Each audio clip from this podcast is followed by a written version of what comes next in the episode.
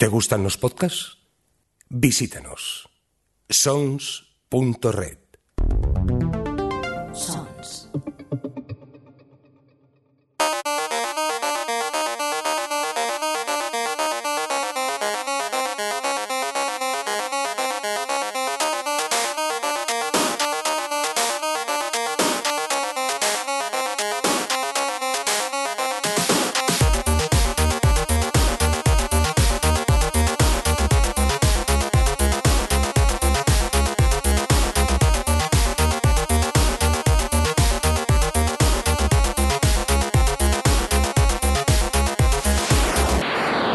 Bienvenidas, bienvenidos a Gamers Ocupados, un podcast de videojuegos realizado por gente que tiene mucho menos tiempo del deseado para poder jugar. Edición esta la 41, según pone en el guion. Espero que sea cierto, Johnny, ¿es correcto? Joder, ¿cómo puede ser? En el estudio cuando bostezo me pillas y ahora que no me estás viendo me pilla bostezando también. Es un sexto sentido que tengo allá directamente. Estoy. eh, mira que podíamos haber empezado a grabar hace rato, pero llevo esperando, me digo, ahora es el momento de putear a Johnny. 41, 41 es correcto. Correcto, venga, ¿quién más está por aquí? Eh, Aida, ¿qué tal? ¿Cómo estás? De momento entera, dentro de un rato a lo mejor soy un charco en el suelo que sigue hablando por inercia. Sí, por favor, a ver si inventáis los micros que no captan ventiladores y aires acondicionados, porque esto es eh, insufrible grabar en estas condiciones. Rafa, ¿cómo vas tú? Pues aquí con la ventana abierta y el fresquito, la mar de bien. Si oís golondrinas, lo siento mucho, pero son mis compañeras. Es lo que hay. Adri, ¿qué pasa? ¿Cómo estás? Bien, bien, yo no abro la ventana porque lo que oiríais no serían golondrinas precisamente. Estamos apañados. Hoy en Corea solo también de quien nos habla con vosotros, el señor Finito. Oye, vamos a empezar ya con eh, noticias, que es lo importante y lo interesante. Y para empezar, hombre, Rafa, ¿qué pasa con el Game Lab? Que, que vaya semanita nos has dado ahí en Twitter informando continuamente sobre, sobre él.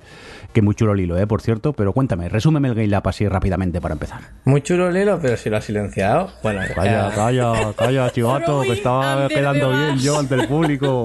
Ay, ay, ay. Bueno, pues eh, la cosa es que como, como cada año, en esta época, se, se da lugar, se da lugar el, el Game Lab, que es un evento de, para desarrolladores de videojuegos, pero realmente podría llegar a asistir todo el mundo, porque las charlas que dan no son muy técnicas, ni siquiera son, digamos, muy 100% orientadas a, desarrolladores, ¿no?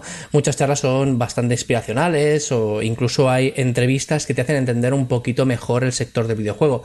Y en este caso el Game Lab debido al confinamiento y debido a todo esto que estamos mm, viviendo, pues eh, decidieron hacerlo online. Hacerlo online y de manera gratuita para todo el mundo. Y esto ha dado la oportunidad, pues, a mucha gente a conocer el sector de otra manera. Eh, y bueno, y como siempre, como bien has dicho, pues yo he hecho un hilo de Twitter cada día para explicar eh, las diferentes charlas. Este año eh, ha habido, pues, eh, bueno, siempre hay una traducción simultánea a varios idiomas y en este caso este año han habido, han habido dos, dos, mm, dos eh, directos diferentes, ¿vale? Porque como, como digo, esto se hizo en streaming desde su web y hubieron dos, dos directos a la vez paralelos, uno pues sin ningún tipo de, de traducción simultánea y otro con traducción simultánea al castellano. Pese a esto, pese a que todo el mundo podía asistir y verlo y todo el mundo pues, pues podía ver la versión en castellano, he preferido seguir haciéndolo porque eh, lo que yo hago en, en mis hilos no es únicamente decir lo que dicen, es decir, eh, eh, traducir, sino lo que hago es interpretar, es decir, hablan de temas de desarrollo que a veces, aunque ya digo puede ser para todo el mundo, pero hay veces que sueltan tecnicismos, pues yo lo transformo eso en, algo que, que se pueda más o menos seguir, entiendas o no entiendas eh, los términos. Y, no voy a extenderme mucho más porque la verdad es que ha sido muy interesante. eh, los, los invitados se han sentido como en casa y han dicho cosas que, que de otra manera a lo mejor no los hubieran dicho, o al menos no en ese tono, ¿de acuerdo? Porque al estar encerrados en su casa y, y- y transmitiendo de su casa, que es muy interesante ver la casa de los demás, eh, ver, por ejemplo, la, la- la- la casa de, de, yo que sé, de, del Levine o, de, o del, eh, yo que sé, cualquier, cualquier desarrollador eh, famoso es, es guay porque dices, joder, qué desordenados. Joder, la, la- la- la cama esa que no está hecha. O sea, habían desarrolladores que estaban ahí en su cuarto, recién levantados. Y bueno, ese es, es el toque divertido. Pero este hecho de que, se- de que estuvieran en casa es que hizo eso, que se sintieran como en casa. Y ha sido muy entrañable muchas veces. Y ha sido menos digamos, formal que en otras ocasiones, y eso también ha estado, ha estado muy bien, lo ha hecho menos tenso, lo ha hecho menos, ¿sabéis? Es- ese, ese formalismo que hay veces que dices, me estoy aburriendo, en este caso no ha pasado. Y bueno, sin, sin decir mucho más, los vídeos estarán subidos, eh, me parece que más rápido que en otras ocasiones, porque ya está todo grabado y producido. Eh, decir que ha sido uno de los mejores Game Lab. Uno de los mejores no significa que sea el mejor, como bueno, también se ha dicho, el mejor Game Lab. Yo no lo creo. Yo he vivido mejores Game Labs, pero sí que es verdad que en, las últimos, en los últimos años, si escucháis, por ejemplo, el Game Lab de- del año pasado, seguramente, el, bueno, el Game Lab, el, directo del año pasado, seguramente me escucháis decir que, mm, que bueno, no está mal, quizás mejor, pero ha habido años que ha flojeado bastante. En este caso ha remontado, eh, el, evento yo creo que es de, de total interés y sobre todo porque eh, no solo van los famosetes, sino que hay aparte una segunda sala, por así decirlo, donde hay charlas más técnicas, más de diseño, más de arte, más, de, más del sector per se. Y yo no las he podido cubrir, la- las tengo todas las tengo todas eh, grabadas en, eh, como para poderlas ver y luego hacer algún tipo de, de análisis más tarde, pero también pintaban súper interesantes. Así que si, si queréis ver las charlas, os animo cuando las suban a, a YouTube. Y si el año pasa, y si el año que viene mm, sigue la cosa como, como este, obviamente sin confinamiento, pero con una filosofía un poco más distendida, no tan de no sé si me explico, no tan de, de ser eh, la excelencia, ¿no? no tan de que vayan a lucirse los invitados. Creo que puede ser otra vez un Game Lab muy, muy, muy interesante y, y de interés para todo el mundo. Oye, Rafa, recuérdanos los hashtags que utilizaste en el hilo, por si alguien Uf. eh, lo quiere seguir. Yo Ah, intento- Algún genérico, ¿te acuerdas? El- Yo el- me por ejemplo, de había uno, tú mimir. Tumimir, el Tumimir. Y también es eso, es que como estaban en su casa, pues el, el gatos. El, el- el hashtag tendría que ser Tumimir porque habían gatos por todos lados. Y se pasaban, o sea, hemos visto más culos de gatos que caras de personas a veces, ¿eh? también os lo digo. Y, pero sí, el, hashtag, eh, hashtag GameLab Live, ¿vale? El hashtag GameLab, GameLab 2020 también ponía de vez en cuando. Bueno, como, como ahora se pueden 280 caracteres, diréis, pero si hace mucho tiempo, yo intento titular siempre con, con 140 con el móvil. Eh, pues, pues he puesto esos tres. Y si no, pues pasáis por, por mi, mi Twitter o, en- o ya lo colgaré en algún sitio si os interesa. Preguntadme y os lo paso. Recuérdame tu Twitter ya puestos a... a- Arroba Rafa Lagoon con dos os. Laguna en inglés. Muy bien. Oye, vamos a continuar con más cosas y, hombre, más noticias tuyas. Nota que Rafa ha hecho los, los deberes, ¿eh, Johnny? Eh, ¿Qué pasa con EA? ¿Que ha vuelto a Steam? ¿Que ¿Cómo se han arrepentido o qué? Bueno, esta es la noticia rápida.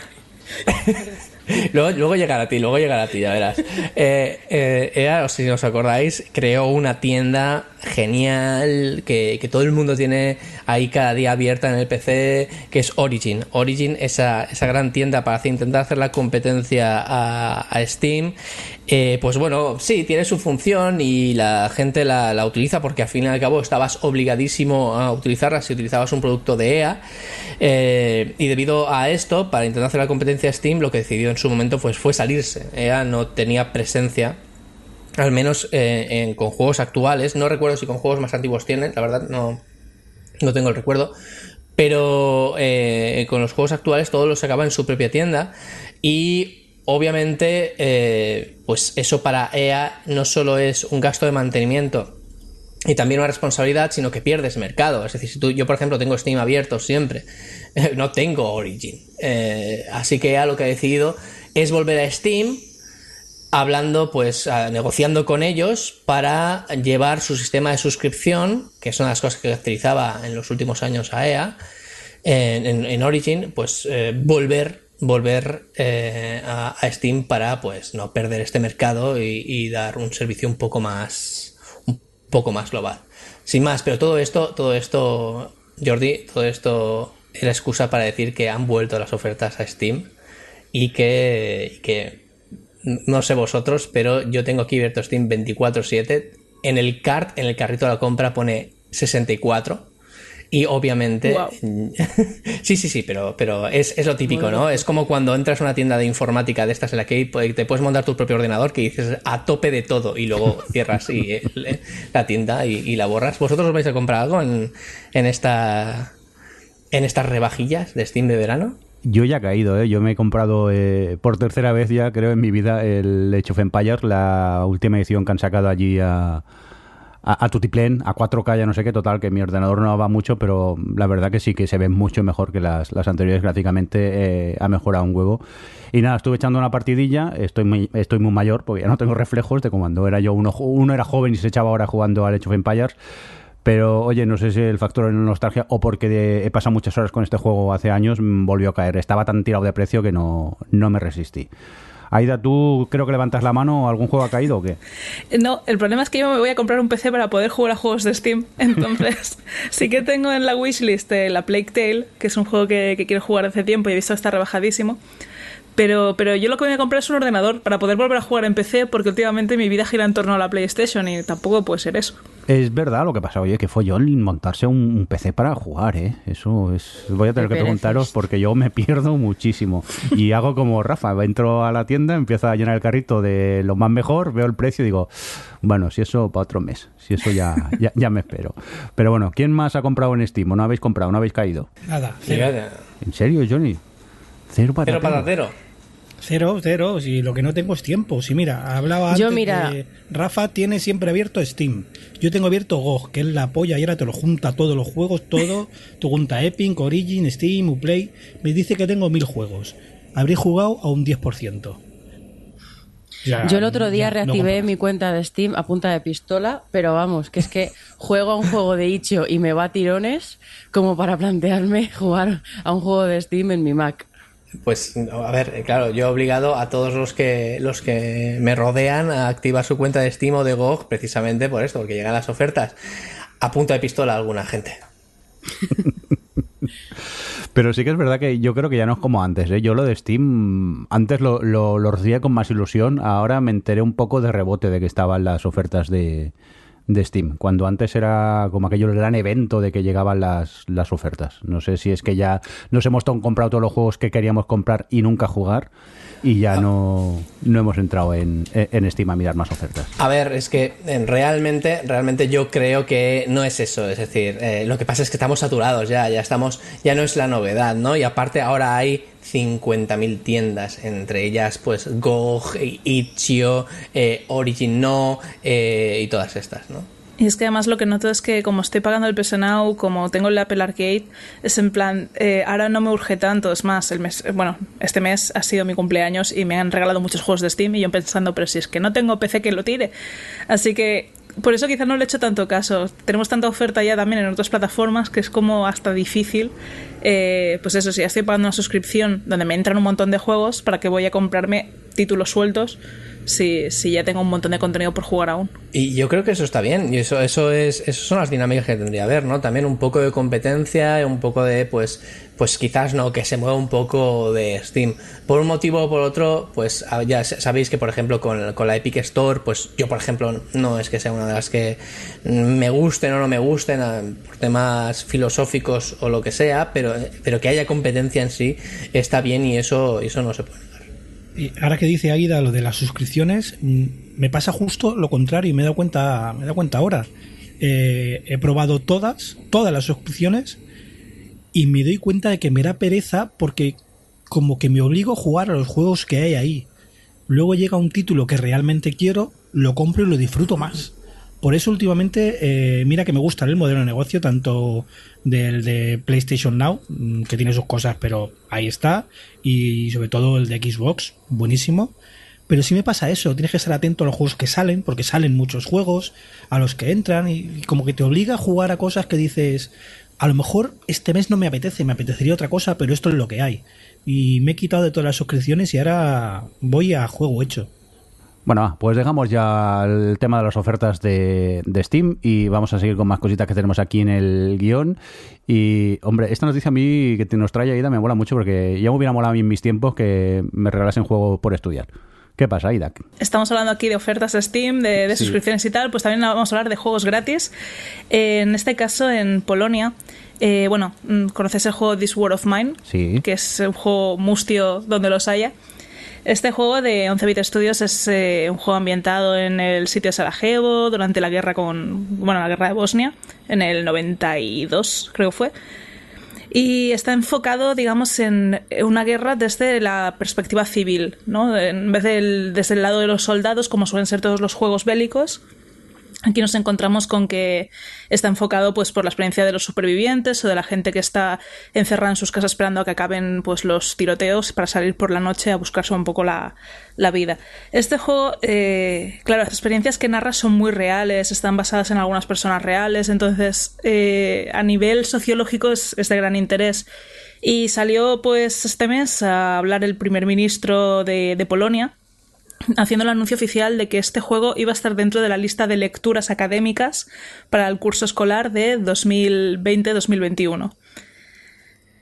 Eh, bueno, hasta aquí es como, ostras, choca un poco, ¿no? El hecho de eh, lecturas eh, académicas, es decir, cuando, no sé, todos hemos tenido, pues, por ejemplo, por edades, de tal edad a tal edad, te recomiendan, pues, Platero y yo, te recomiendan, no sé, según qué, qué libros pues en este caso dentro de las lecturas estaría recomendado un videojuego. Y no solo eso, sino que han anunciado que para, bueno, todo esto el juego es más 18, es decir, solo sería para aquellos estudiantes que ya sean mayores de edad. Y además, en el caso de todos los estudiantes que sean de sociología, ética, filosofía o de historia, eh, todos ellos lo pueden obtener de forma totalmente gratuita. El estudio lo cede para aquellas personas que estén estudiando cualquiera de estas eh, carreras.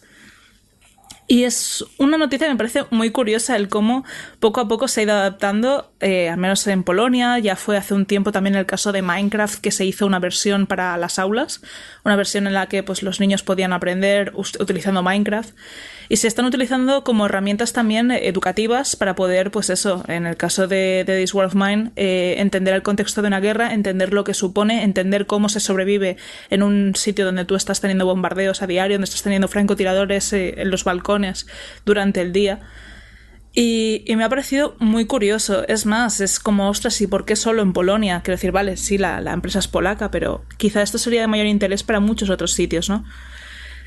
Me ha parecido una noticia muy positiva, es decir, el reconocimiento que, pueda tener este título es un... A ver, de por sí, This World of Money es un juego que se ha llevado un montón de premios, no, no ha pasado desapercibido, tiene su versión de juego de mesa, el cual anhelo algún día poder comprarme.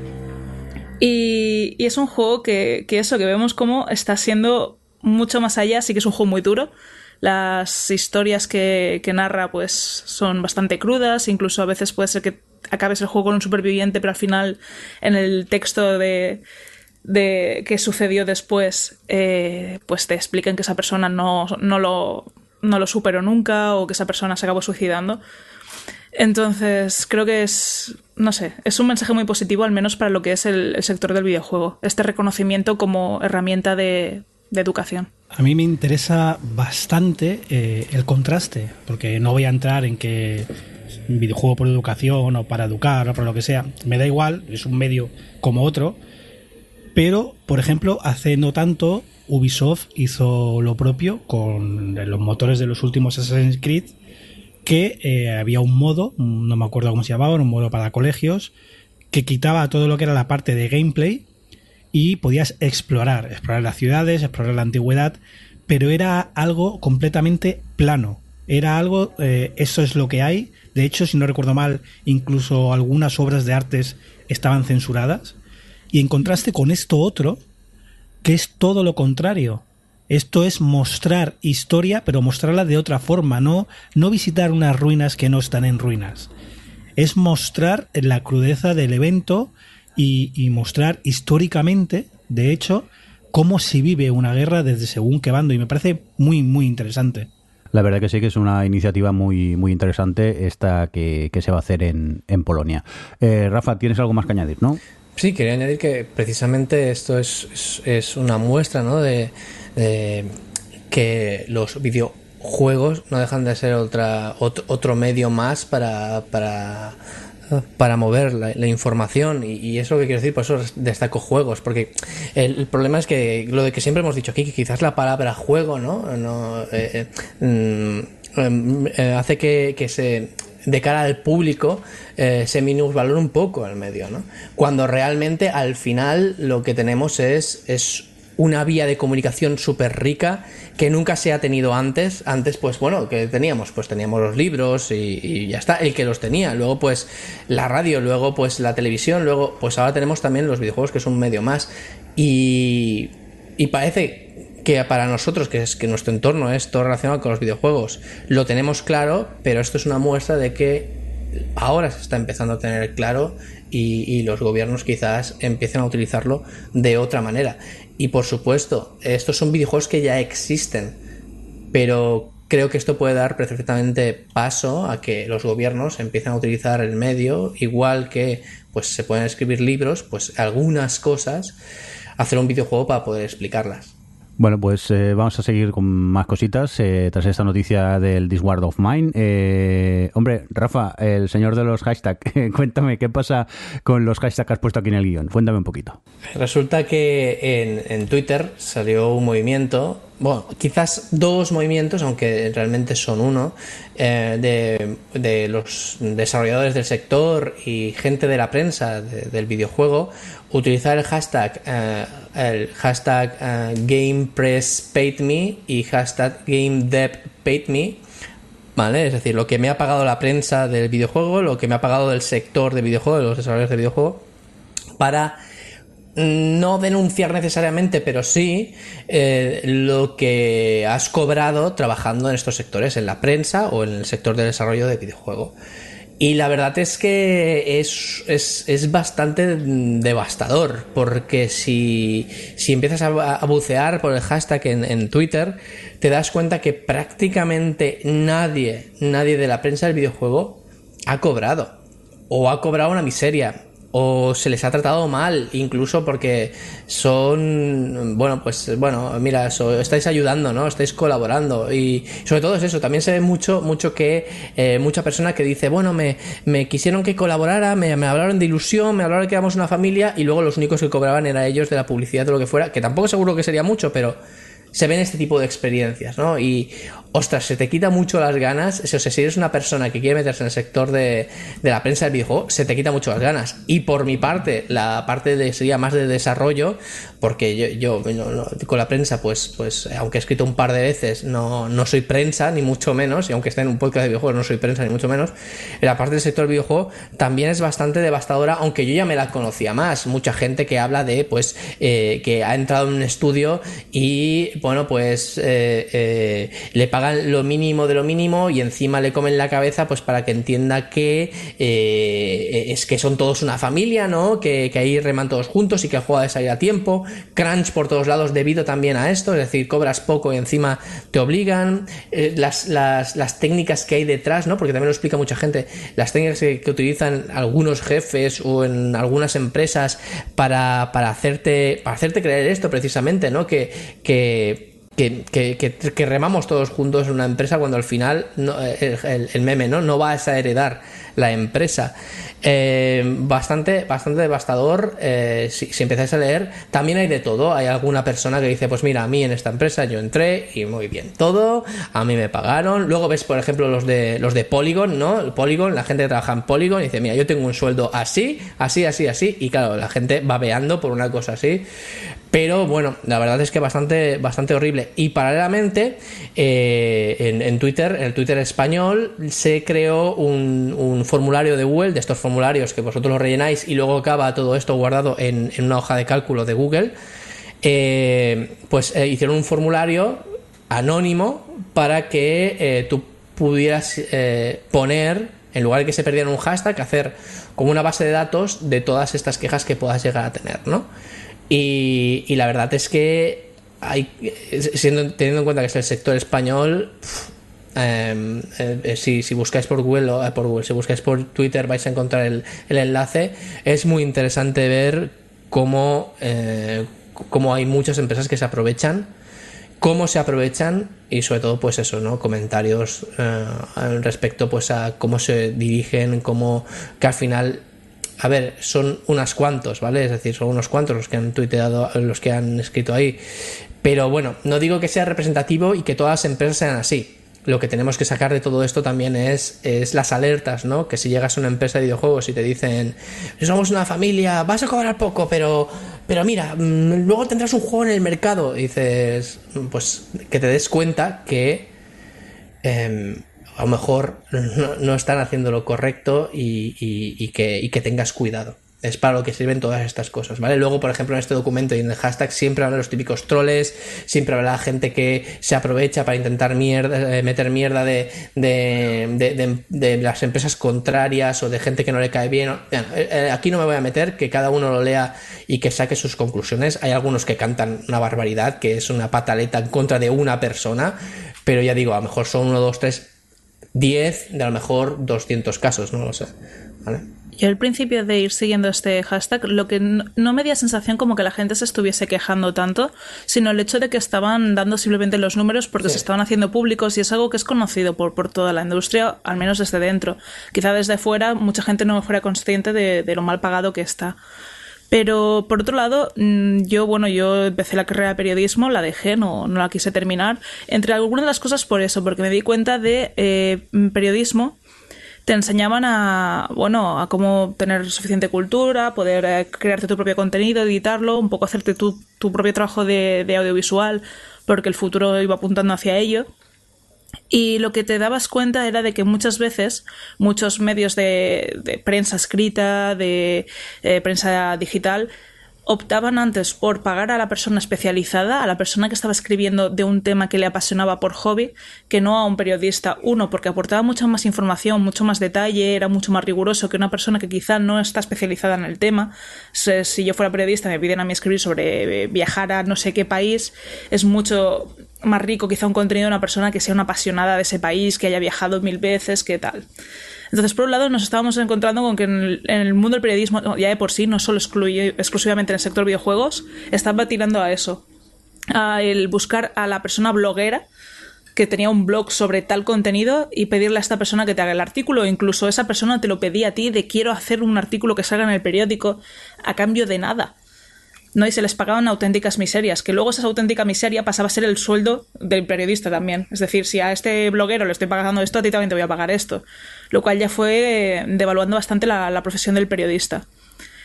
Entonces, me, ha sorprendido mucho eso con el, el, mundo de videojuegos. Es como que desde el principio han sido esos blogueros, esos apasionados de la industria, los que empezaron a crear el contenido y no ha sido la prensa que ha pedido una sección de videojuegos, de tecnología, de, de tal. Y entonces es como que está más normalizado en este sector, más que en, digamos, en otros entornos ¿no? del periodismo, que, de por sí siempre ha sido, pues, la gente que se dedica a esto lo suele hacer, empezar a hacer por amor al arte.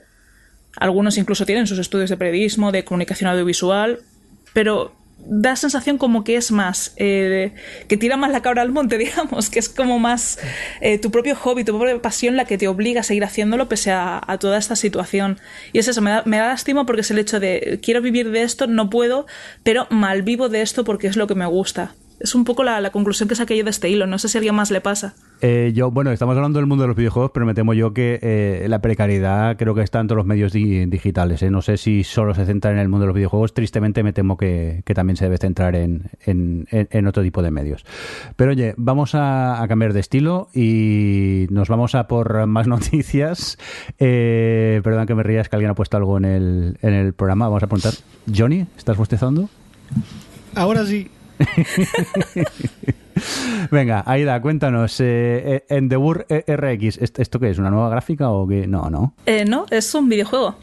Pero además es un videojuego que no va a ser accesible para todo el mundo, solo para aquellos que tengan una prescripción médica. Mm, vale. ¿Y qué hay que tener para que te lo recomienden? Pongo, contexto. Sí. Juegos gratis. Juegos gratis. En, RX es un juego eh, que han desarrollado eh, la empresa, creo es eh, Aquil Interactive, antes conocidos como Project Evo. Han desarrollado este juego especialmente para aquellas personas que, sobre todo niños, que tienen trastorno por déficit de atención e hiperactividad. Vale, este juego, o sea, el TDA, para mm. poner en contexto. Eh, este juego es un juego en runner que tienes que ir esquivando objetos y bueno obstáculos y tener que, que ir realizando misiones. Pero es un juego que está eh, realizado para aquellas personas pues que tienen problemas para, para atender, para bueno que se distraen con facilidad, que además son muy activos, muy nerviosos. Entonces eh, han estado haciendo pruebas durante, no sé si ha sido a lo largo de dos años, con un estudio de 600 personas y han descubierto que un tercio de los 600 sujetos de estudio mejoraron tras una terapia durante un mes de dedicarle 25 o 30 minutos al día a este juego, 5 días a la semana. Estamos hablando de un juego, pues eso que se está mirando como un tratamiento eh, alternativo a la medicina, puede ser que esté complementado por ella, pero la idea es que no tenga la necesidad de estarlo, dentro de una terapia que se esté realizando a niños entre 8 y 12 años. ¿Vale? Es un juego que la verdad gráficamente me parece divertido, o sea, no he visto algunas imágenes, sí que es cierto que hay una lista de espera donde puedes apuntarte para poder probarlo. No sé si va a estar abierto a que otra gente por curiosidad lo mire, pero la idea es que este juego solo lo puedes adquirir bajo prescripción médica. Es decir, te van a hacer una receta para que tú puedas conseguir descargarte este juego y jugarlo. Me parece fascinante a lo que hemos llegado a día de hoy. Si antes hablábamos ¿no? de, los juegos en los estudios, ahora también podemos hablar de ellos como eh, tratamiento eh, terapéutico para, para, pues eso, para este tipo de, de, enferme, bueno, de trastorno en este caso. Em, no sé si, si Rafa, como persona como persona adulta un poco hiperactiva puede aportar algo más respecto a la idea. Eh, obviamente eh, todo esto de, la receta es, totalmente coherente porque al final mm, todo lo que se refiera al tratamiento de un trastorno, ¿vale? Que aquí hablamos de un videojuego y podemos estarnos imaginando, yo qué sé. Eh, realmente tengo muchas ganas de verlo, no, todavía no lo he visto, o sea, literalmente, o sea, gracias a ti he conocido esto, pero es que puede llegar a ser algo que a otra persona la, active o la, o la deprima o la, yo qué sé, no sé cómo será, pero puede que, no sea un juego per se, sino que sea un juego con algo es que, es que no sé, no me lo llego ni a imaginar y mira que yo he investigado sobre esto y mira que, que por, por, por condición pues, pues me tocaría. Eh, y, tengo, tengo, tengo mucho interés. Eh, por otro lado, veo que solo es para niños, ¿vale? De 8 a 12 años. y, que la receta creo que es, esto es Estados Unidos, me parece a mí. Con lo cual. Sí, de momento sí.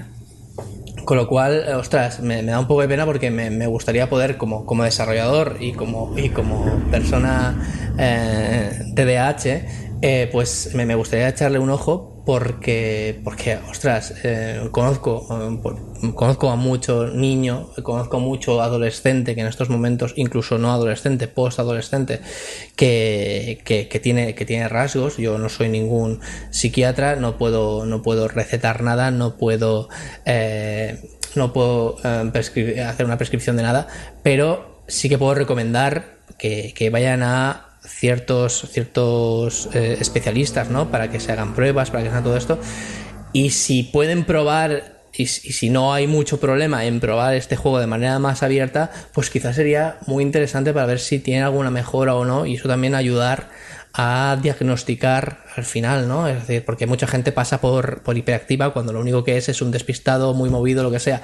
Pensemos que esto es TDAH, cuando el TDA es de, la, de una raíz similar, pero tiene un tratamiento diferente. ¿vale? el, trastorno de déficit de atención es una cosa, el trastorno de déficit de atención con hiperactividad es otra, tiene unas raíces similares y muchas veces se, se tienden a, unir ¿no? en, el, en el mismo saco, pero no es lo mismo, ¿vale? No es lo mismo. Entonces, claro, por eso tú imagínate que a un TDA le pones algo que es 100% para hiperactivos, ¿no? A lo mejor pues explota, no lo sé. Eh, pero bueno, la cuestión es esta, ¿no? Que me parece súper interesante.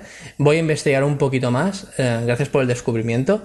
Eh, porque creo que los videojuegos tienen mucho que decir, más que nada porque, porque conectan directamente con nuestra mente, mucho más que, otras cosas. Y pensad que además los TDAH y los TDA, una de las cosas que tienen debido al déficit de atención es que, por ejemplo, cuando te dicen, eh, mira, vas a tener que hacer estas rutinas, la has cagado, la has cagado porque ah, le estás diciendo a un, a un TDA, lo que sea, H o no, que haga una rutina. Se, no la va a hacer. Sin embargo, cosas de más impacto como un videojuego que a lo mejor puedes estar jugando y engancharte en cierta manera, es decir, mantener tu atención durante X rato, puede ser súper, súper, súper interesante para tratarlo.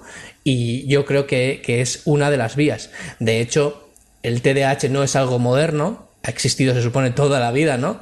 Lo que pasa que antes, pues, eras un paria, ¿no? Porque no podías llevar tus trabajos a, a, buen puerto, o no, o, acababa siendo muy bueno, pero eh, ha estado toda la vida y ahora que tenemos todos los medios para poder distraernos, tener una de esas fuentes de distracción como algo que nos pueda reeducar, que en este caso son los videojuegos, yo creo que es muy buena manera y yo creo que es uno de los caminos que tenemos que seguir. Sí, aparte de yo lo que he visto es eso, el tema del obstáculo, lo que hace es que la, la persona que lo esté jugando, en este caso el niño, esté todo el rato muy mm, atento a todo lo que esté pasando. Entonces sí que es una forma de eso, de trabajar la atención.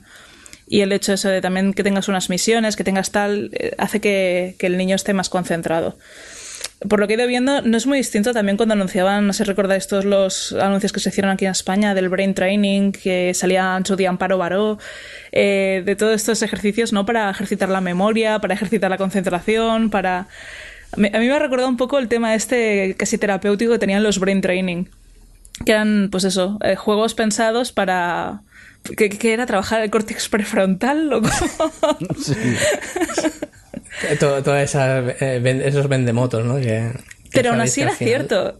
ayudaba a mantenerte activo. A ver, quizá a una persona joven no notaba unos efectos así, pero tú piensas en una persona con un principio de Alzheimer el tener el brain training, el tener que ejercitar esto, el tener esa movilidad, el tener tal, sí que puede ser algo que le ayude a no perder psicomotricidad, a no perder una agilidad mental.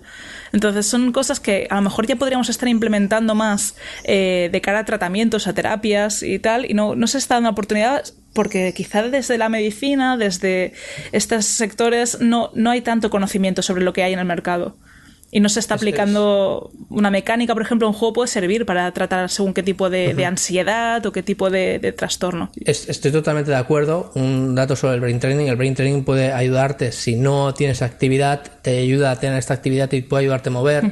Pero si, por ejemplo, mucha gente joven se pensaba, pues, o incluso, pues claro, se vendía a todo tipo de personas, ¿no? Porque al final es un, es un juego, es un entretenimiento, también puede llegar a serlo. Eh, que lo único que hace es, te hace bueno en esos ejercicios, no te hace buenos en otros.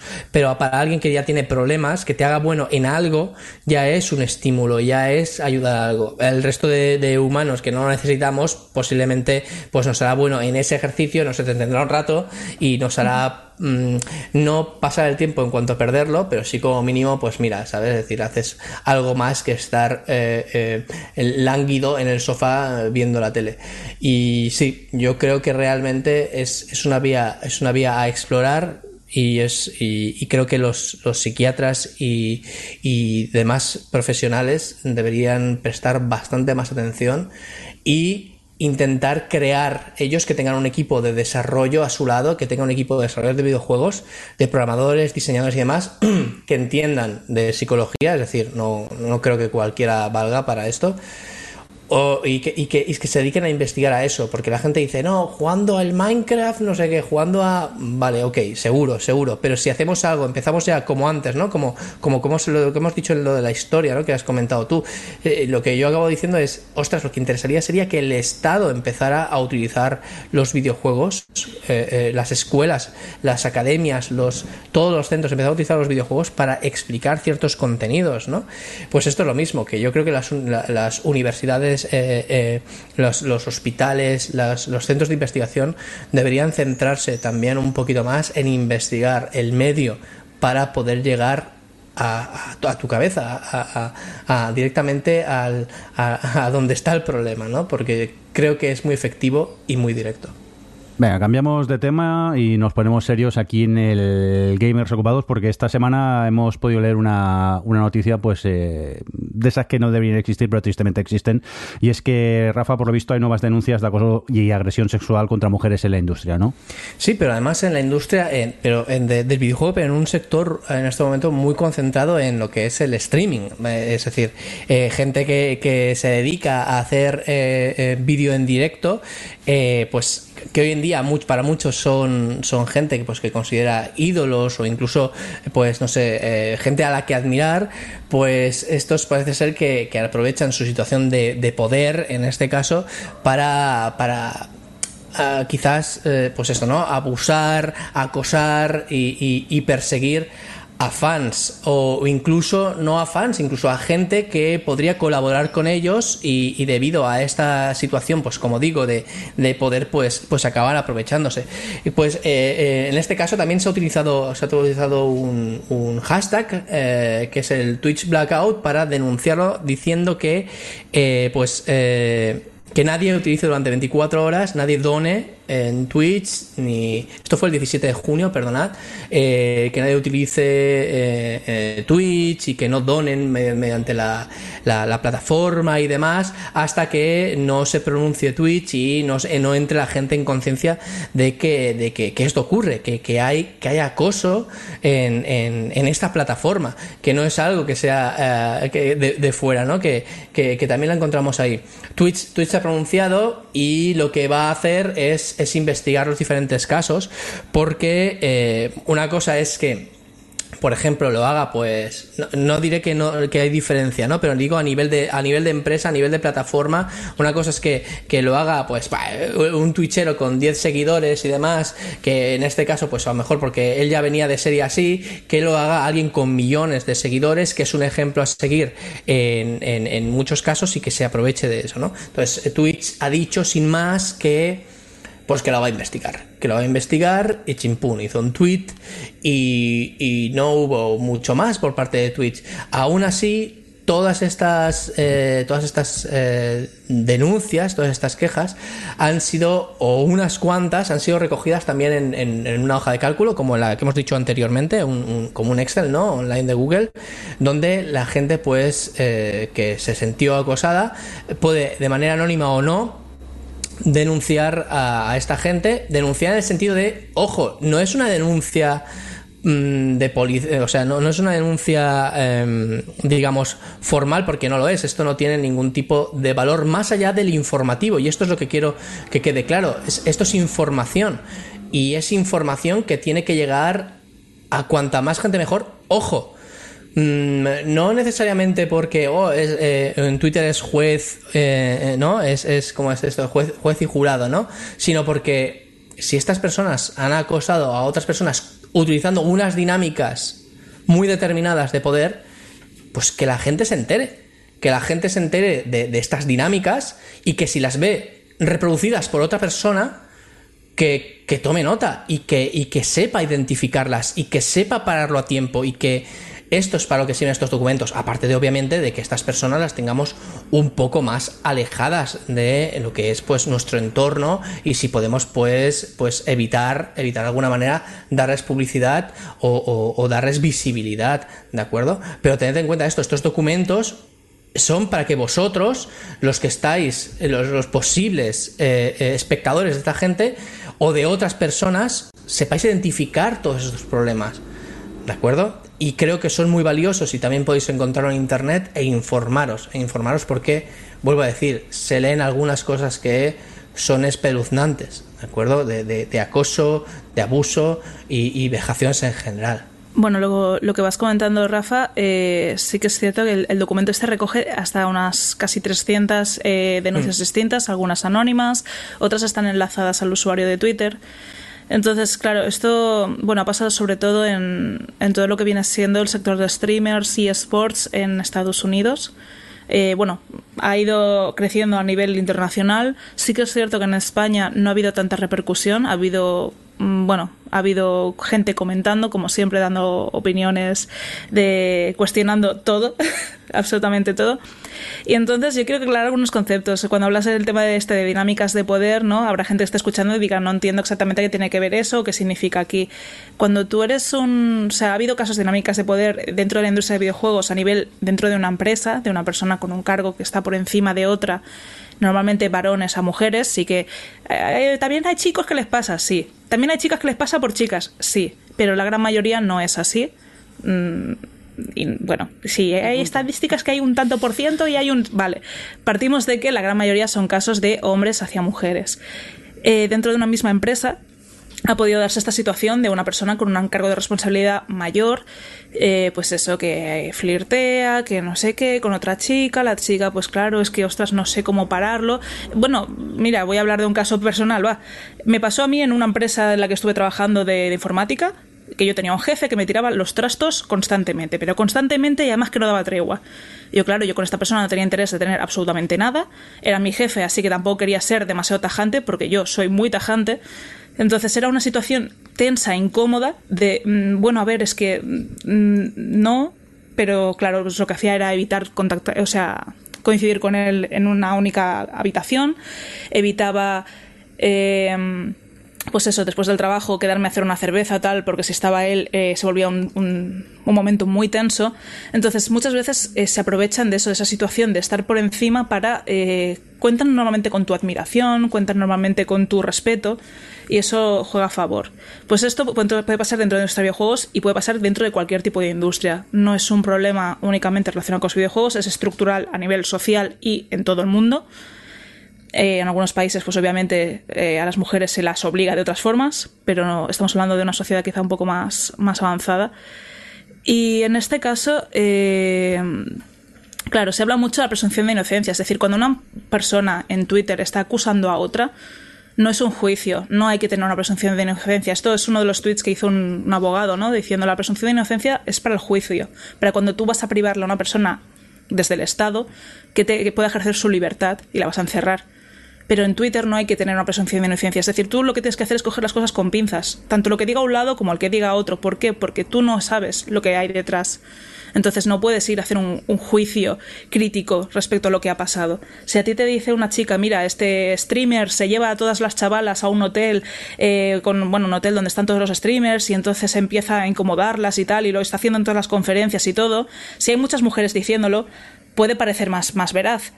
Posiblemente lo sea, pero no puedes garantizar nunca al 100%. Y de hecho, si ese streamer además no se pronuncia o si otros compañeros dicen esto es verdad, pues hombre, puedes hacerte una idea bastante acertada de, lo que está pasando. ¿Por qué cuando sale un caso salen tantos casos? Cuando sale un caso significa que hay una persona que ya piensa que no tiene nada que perder o que ya no puede aguantar más. Cuando una persona ha estado durante mucho tiempo eh, o ya hace años que no, Depende del, también del proceso de aceptación, maduración que haces respecto a estas, situaciones. El momento que una persona habla, es porque cree que debe hacerlo. Y no es porque creo que debo hacerlo porque quiero destrozar la vida a esta persona. Normalmente es porque creo que debo hacerlo para que nadie más tenga que pasar por esta puta mierda que he pasado yo. ¿Vale? Entonces, eh, ¿por qué cuando habla una hablan todas? Por eso. Por el hecho de decir, tú has sido valiente y lo has explicado, yo vivo con miedo, tengo que hacer lo mismo porque puede ser que esto advierta sobre esta persona a alguien más. O sea, no son casos de vamos a hundirle la carrera. Sí que es cierto, ¿no? Que se habla mucho de que en Estados Unidos eh, a famosos se les hace constantemente y sabemos toda la movida esta de Johnny Depp y, y Amber, no me acuerdo el nombre de la chica. Eh, pero el caso es que no siempre va a ser gente con mala fe o gente que quiera joder la vida a alguien alguien que ha sufrido un acoso, que ha sufrido un abuso sexual, ese sí que le han jodido, a esa persona le han jodido la vida de por vida. Y a otra persona que a lo mejor sí, si tú denuncias, eh, por ejemplo aquí en España, ¿no? Denuncias a una persona por, por eh, violencia de género y se lo llevan a la cárcel un día, al final, o sea, a calabozo, a la policía, a comisaría, se lo llevan. Y, y claro, y la presunción de inocencia que, bueno, mmm, esa persona si luego puede mostrar que no ha hecho nada, estará en libertad. Y es mucho más fácil demostrar que no has hecho nada que demostrar que has hecho algo. Y más cuando estamos hablando de casos de parejas y tal. Entonces aquí hay muchos conceptos muy distintos de no es tan fácil joderle la vida a alguien con una denuncia, pero sí es muy fácil joderle la vida con unos actos repetidos durante mucho tiempo o a distintas personas y que esa persona por miedo no hable. Y, y yo creo que es, no sé, ¿por qué no se denuncia a la policía? ¿Por qué no es tan fácil? Porque si yo digo, mira, tal persona me ha hecho esto, ¿cómo lo demuestro? Totalmente, es que al final, Aida, yo creo que además lo tuyo enlaza súper bien con lo que estaba diciendo Rafa al principio, porque parece que es la cultura esta de las feminazis que odian a los hombres y realmente es, una, es lo que el- lo que pasa es que tenemos una cultura de, del silencio y es lo que están intentando romper estas mujeres, la, la- esa cultura del silencio y que sea la cultura del hablar y que y, lo que pasa, bueno, el- este rechazo inicial es claramente un rechazo total y absoluto a tener que replantearte el status quo de las cosas como persona que está que ha estado toda la vida y que ha crecido culturalmente en un entorno eh, de privilegio con respecto a muchas dinámicas sociales y culturales y- y todo y y de repente pues que este tipo de, enterarte que existen todo este tipo de dinámicas de las que tú probablemente nunca has sido consciente y que incluso a lo mejor te si te paras a pensar te das cuenta que has tenido en algún momento eh, pues claro es muy chungo es muy chungo tener que hacer eh, eh, reflexión interior y darte cuenta de que formas parte del problema. Aunque no sea activo aunque sea porque lo hayas facilitado aunque sea por muchas cosas. Y realmente todo esto es súper válido precisamente por eso por romper esa cultura del silencio. Y, y luego eso yo remarcar lo que ha dicho Rafa porque de verdad que puede parecer em, Puede parecer, pues bueno, es que eres mayorcita, pues bueno, es que ya podrías darte cuenta de lo que está pasando, es que las cosas no son tan fáciles. Eh, esas dinámicas es súper fácil caer en ellas, sobre todo cuando, cuando se es joven. Y, y sobre todo, bueno, tú has mencionado ahí a Hollywood, pero, pero bueno, sí, ahí tenemos el caso de Louis C.K., tenemos el caso ya no solo por admiración, como puede ser a lo mejor en el caso este concreto de los streamers, sino también la, perspectiva de tu carrera, el hecho de que son personas que, que, que pueden joderte y que está demo- demostrado que, que han jodido carreras de mujeres por no querer claudicar con cierto tipo de cosas o que se la, enseguida se, se mm, cuando se ha roto ese silencio, aunque sea en petit comité, se ha, silenciado de forma colectiva y se ha arruinado la carrera de personas. Em, Así que a mí esto me, al margen de, por supuesto, denunciar a personas concretas que, que tengan eh, comportamientos reincidentes y de denunciar una problemática social estructural, también a nivel personal, a nivel de, de, mm, de las mujeres que sufren, vamos, que, que es muy fácil caer en esto, el tener esta visibilidad y el darte cuenta de que estas dinámicas existen y el, y el plantearte, mm, pues bueno, el, el tener ese... como ese referente. Los referentes vienen bien siempre en todas partes y esto es súper positivo y yo me, vamos, que estén saliendo todas estas cosas, eh, en fin, eh, a primero romper el silencio y luego romper las dinámicas. Eso ya va a ser lo, lo difícil, pero en fin, ahí estamos. Vale, yo, a ver, lo que quiero también es, dejar claro una cosa, que es como espectadores, como tuiteros, ¿no? Cuando encontramos este tipo de cosas, lo que tenemos que hacer es simplemente mirarlo desde lejos. Es decir, no ir corriendo a cuestionar a un lado o a otro, ir corriendo a cancelar a un lado o a otro.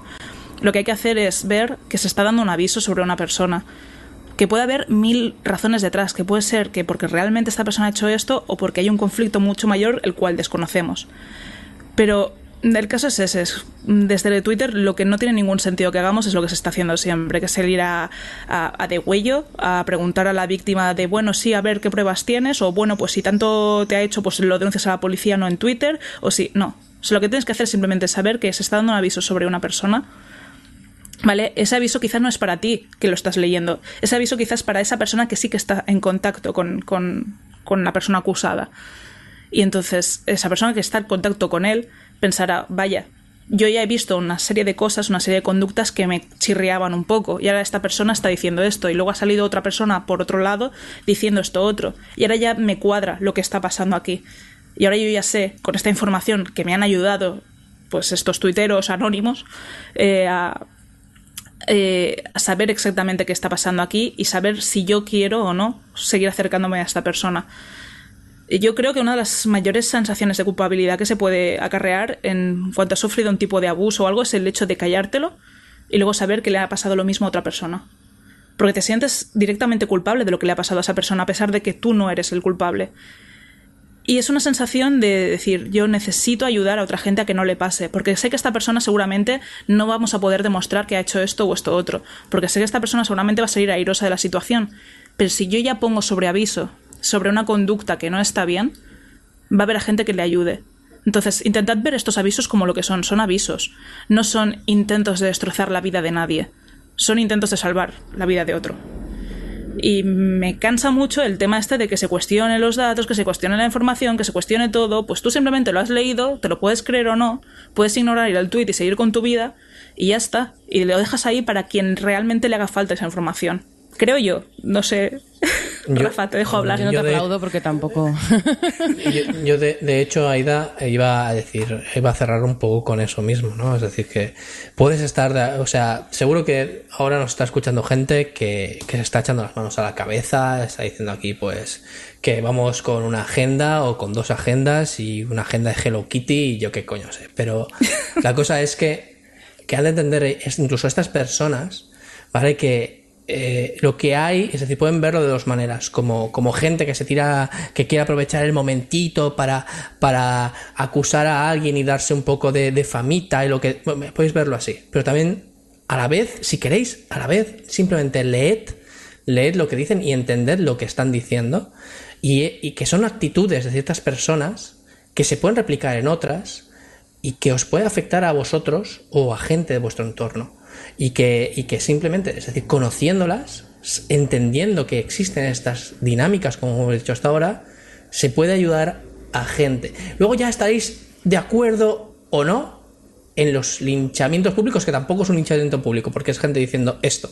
Linchamiento público es coger y todo el mundo pues atacar a una persona. Pero aquí ha habido determinadas personas que han dicho, esta persona se ha portado mal conmigo.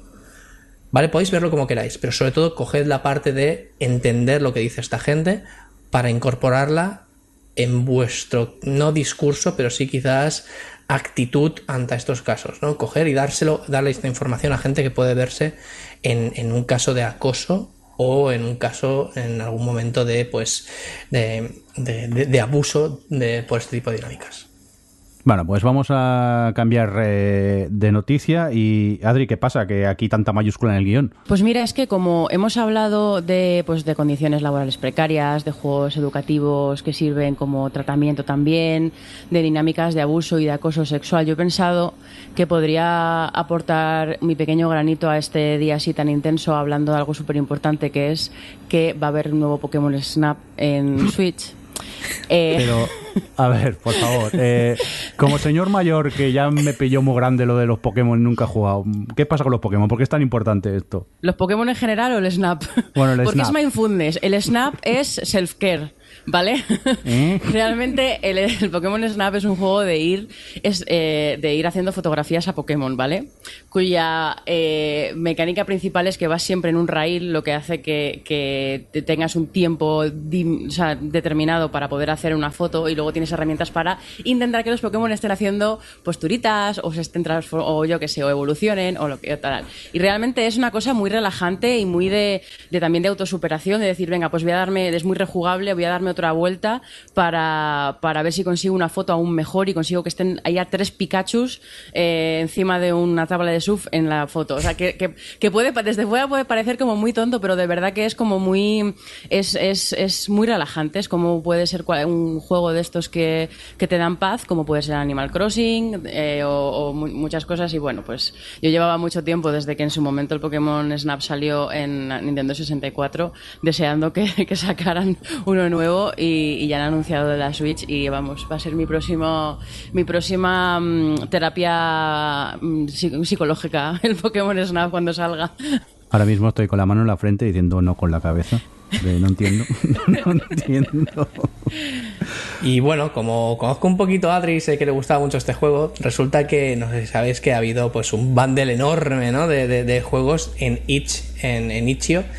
Y, y este bundle enorme, que, que eran más de 1500 ítems, es decir, 1500 cosas que te puedes descargar entre los juegos de, de ordenador, juegos de mesa, porque también te podías descargar juegos de mesa para, para imprimirlos y montártelos tú, juegos de rol en PDF, para ir una pasada, ¿vale? Era un bundle solidario por todo esto que ha ocurrido del Black Lives Matter. Eh, 700 autores o más de 700 autores se han juntado a esto, brutal, por 5 euros. Creo que se lo ha comprado todo el mundo, sepa o no lo que hay dentro. Hombre, Mínimo, claro, yo me lo he comprado, pero a peso, a peso. Dije, ¿A cuánto va el kilo? y encima cuando me lo compré todavía no había tantos juegos en el bundle. Claro, eh, podías, tú podías pagar lo que quisieras. A partir de 5 euros tú podías pagar lo que quisieras. Y todo, todos los beneficios van directos eh, a, a- a- a ciertas causas relacionadas con el movimiento. Bueno, pues entre estos juegos, que, que, claro, hay tanta cosa que la gente considera el bundle lo que se llama un, un shovelware, shovelware, Eh, un, un- bueno, un, eh, lo que es software de estos que va a paladas, ¿no? ¿Os acordáis en los 90, los CDs estos de 50.000 trillones de demostraciones, juegos y, y software y tal, ¿no? El shareware, Pues, el shareware. El shareware, ¿no? Pues dentro, dentro de estos CDs, ¿vale? Pues ve- tú lo que hacías era con la pala ibas, ibas quitando la purria hasta que encontrabas la joyita, ¿no? Esto se llama shovelware y la gente consideró este bundle shovelware y no tienen mm, no les quito razón, pero eso es porque no han mirado, porque en Itch.io, en Itch, bueno, yo le digo Itch.io porque es como es la web, en Itch.io eh, hay verdaderas joyas que no encontrarías en otras plataformas precisamente porque son pequeñas joyas que no tienen dinero para entrar en Steam o en otras, ¿no? Y entre ellas había el Shutter Stroll. Shutter Stroll es un juego sí que es juego, porque ahora diré, pero bueno, es una experiencia en la cual pues tú entras y apareces en una isla al azar, una isla generada proceduralmente y lo único objetivo que tienes es hacer fotos para pasárselas a tus amigos de verdad. Es decir, haces una foto, tienes una imagen en, en- en JPG o en PNG o en lo que sea en el ordenador y se las pasas por mail a tus amigos o por el Discord o por lo que sea o por Twitter. Es una de las experiencias más relajantes y bonitas que he tenido en las últimas semanas. Y cuando vi esto dije, Adri, ¿qué te pareció? ¿Qué fotos? ¿Qué fotos? ¿Qué fotos? Eh, no, no, pues eh, lo que ya lo has dicho, súper relajante. Además es que el juego te da bastantes opciones para, para jugar mucho con la luz, con la profundidad de campo, con, con el foco, con todo, para crearte ahí tus obras de arte y, ir caminando tranquilamente por toda esta. Además que son. eh, puede ser, llegar a ser bastante.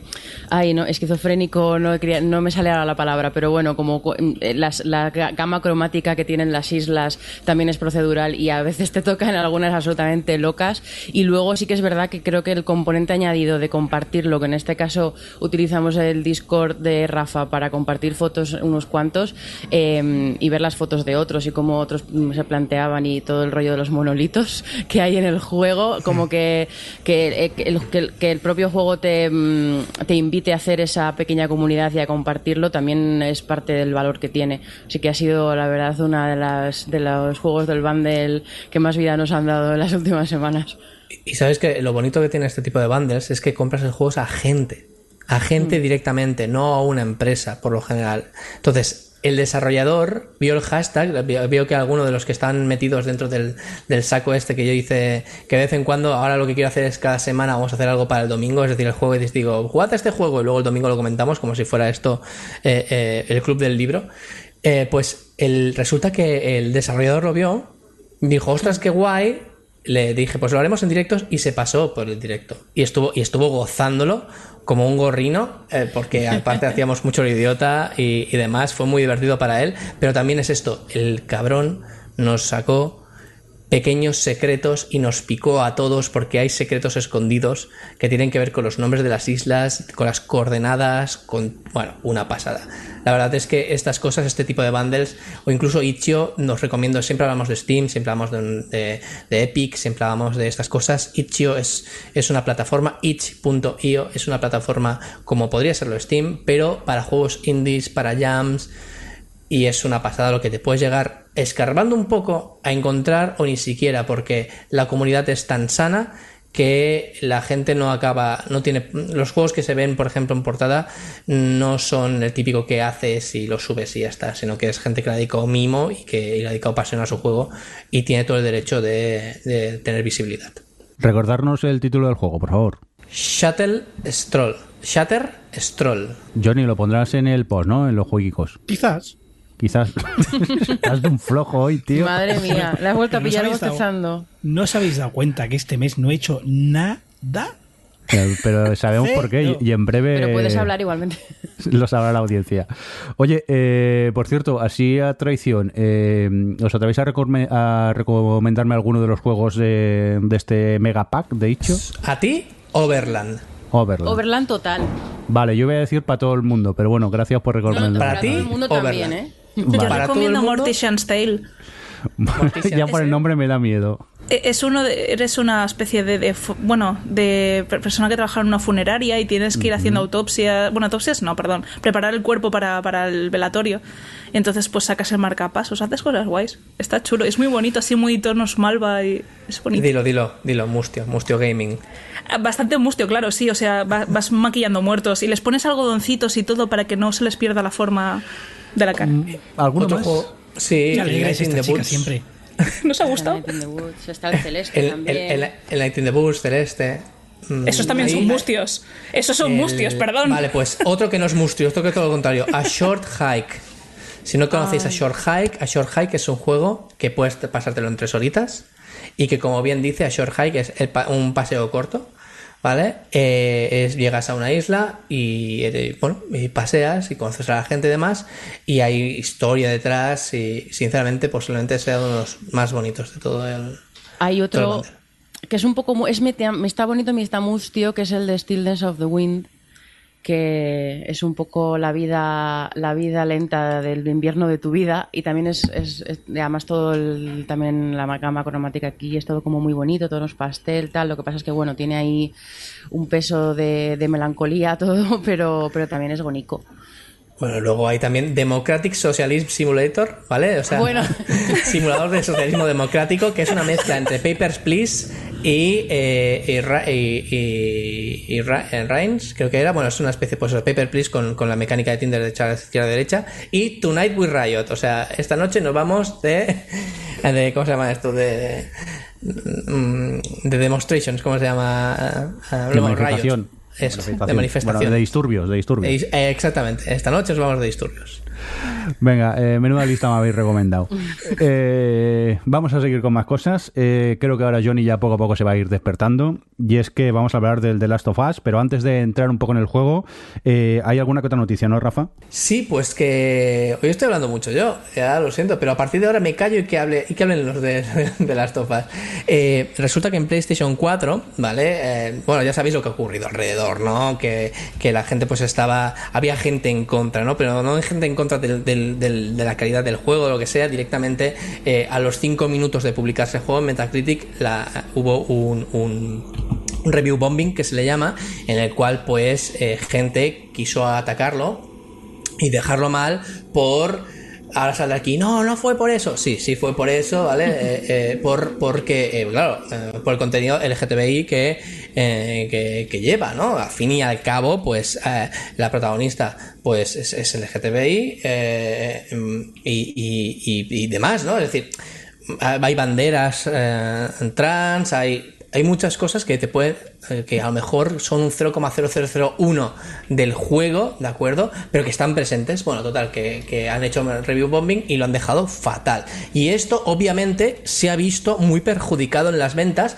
siendo el juego de PlayStation 4 más vendido de la historia. Bien. ¿Vale? Sin contar descargas.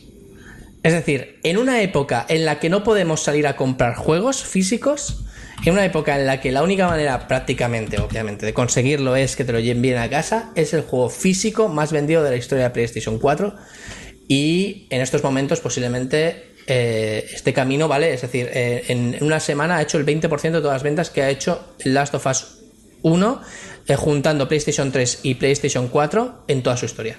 Jodo. Imaginaos. Qué barbaridad.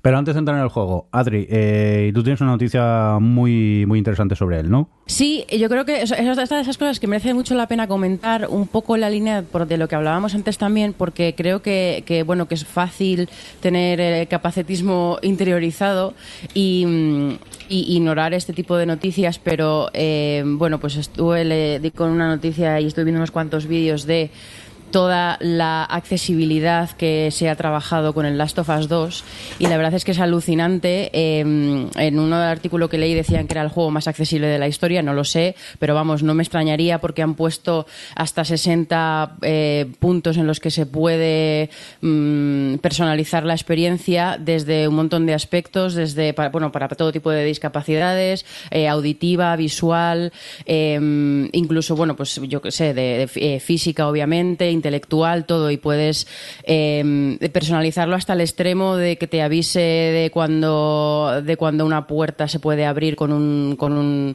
una marca auditiva, de cambiar los- el contraste y el tipo de colores que se destacan en la imagen por si, pues eso, tienes alguna discapacidad visual o tienes eh, daltonismo o no sé, que me parece, me parece súper interesante el, el sobre- aparte de que, de que es maravilloso que los desarrolladores estén y además en un triple A como este estén ya haciendo este tipo de cosas y, dándose cuenta de que esto es necesario. Además, visibilizar esto creo que también es importante de cara a que todos nos tenemos que dar cuenta que cuando, pues eso, de repente eh, sale el típico absurdo de, mm, de es que rebajar la facilidad de los juegos, mm, te quitas como miras, es que hay gente que, que- necesita esa facilidad para poder jugar y disfrutar del juego eh, eh, en su propia, de su propia manera. Entonces, bueno, pues mm, me parecía interesante destacarlo como algo positivo y ponerlo ahí para que nos demos cuenta de que estas cosas son importantes. Pues qué guay, qué chula esta noticia, pero venga, va. Que os lo estáis haciendo encima, que ya he- hemos alargado bastante la, la broma. Eh, ¿Quién se atreve a empezar? Eh, ¿Johnny o Aida? Vosotros que lo habéis jugado. ¿Quién, quién- digo Aida, perdón, eh, Adri. ¿Quién, quién, ¿Quién quiere empezar? Yo, Eh, venga, empieza, empiezo empieza yo. tú, Johnny, que llevas muy Empiezo callado todo el programa y ya... Empiezo yo. Estoy muy callado porque todo el mes no he hecho más que jugar a este juego. A esta obra de arte ma- maravilloso. Marav- Para empezar, ya empieza bien con el título. Porque no es de Last of Us 2. Es de Last of Us parte 2. Porque no es una segunda parte, es una continuación directa del primer juego. Y se siente así, se vive así. Es, es la primera parte exponencial. Es la primera parte multiplicada por 100. Es, es- es increíble. Es increíble. La lástima es que es muy, muy complicado hablar de este juego sin desvelar nada, sin hacer spoiler. Yo estoy ya con la segunda vuelta. Porque es un juego que merece dos vueltas para. ¿Cómo? ¿Te lo has acabado ya, Johnny? Me ¿Ya lo he, me lo he acabado porque. Me lo he acabado casi sin querer. ¿Es muy largo eh, o no? es muy largo. Es muy largo. Más de lo que debería ser un juego así, pero aún así no se hace largo. Hay un par de puntos eh, en la narrativa que te enganchan. Y además, como técnicamente, o sea, n- técnicamente ni entro ni vamos a entrar. Es apabullante y ya está. O sea, se ve increíble. Las animaciones es increíble. La música es increíble. El sonido es una pasada. La iluminación ten- y la atmósfera. Todo, todo. Además, es un juego que cuando hay iluminación, cuando hay luz, mm, luz del sol, digamos, es precioso. Pero el juego elige que la veas poco. El juego quiere que sea oscuro para darte esa atmósfera y que cuando veas un momento de, de sol sea algo especial, sea algo bonito. Y aún así, eh, tiene un sistema de cargas disimuladas, como disimula siempre Naughty Dog, no, no somos nuevos en esto. Eh, cuando pasas por ciertos sitios, ciertos eh, huecos estrechos, ciertas animaciones que lo que hacen en realidad es disimular una carga. Pero lo hace tan bien que no lo notas. Solo en el momento adecuado el juego te da un respiro para poder eh, pausar, para poder decir, vale, sigo jugando mañana. Y como esos momentos son escasos, eh, me lo he pasado prácticamente en, en 4 o 5 días y son unas 30 horas, ¿eh? Son Esos momentos 30 son escasos, sí. Si no, si no eres yo, que le doy al botón de PS para intentar procesar las cosas antes de poder seguir. Porque Adri, tú lo estás viviendo muy intensamente, ¿verdad? Cuéntanos.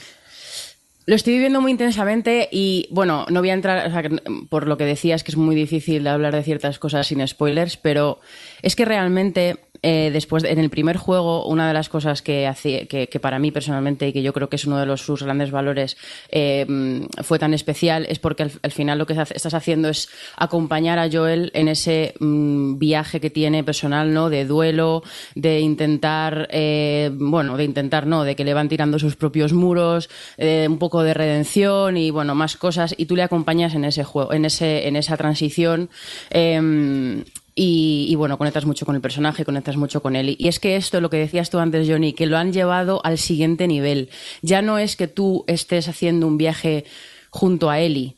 Es otro tipo de arco de personaje, también muy doloroso, muy cruel, pero sobre todo lo que más me maravilla es cómo utiliza esa narrativa y la interactividad, la relación que tiene el juego con el jugador, porque no es solo acompañar, es ser cómplice y escoger todo lo que estás jugando, o sea, todo, eh, eh, toda la linealidad de, lo que, por ejemplo, el arco de transformación de Joel podía tener en la primera, aquí, eh, que, además eso lleva como implícitas cualidades de, intimidad y de punto de vista y de jugar con, Bueno, y aquí lo que están haciendo es eso, jugar con, con, las dinámicas propias del juego y de lo que habían marcado narrativamente en el anterior para deconstruirlo y.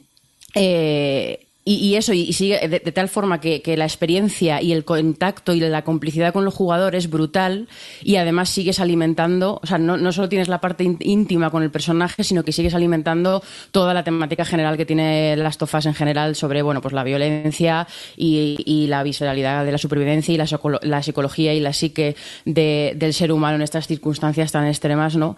Eh, es que además, hostia, hay momentos que el juego me pide dar al cuadrado para hacer cosas y yo no puto quiero.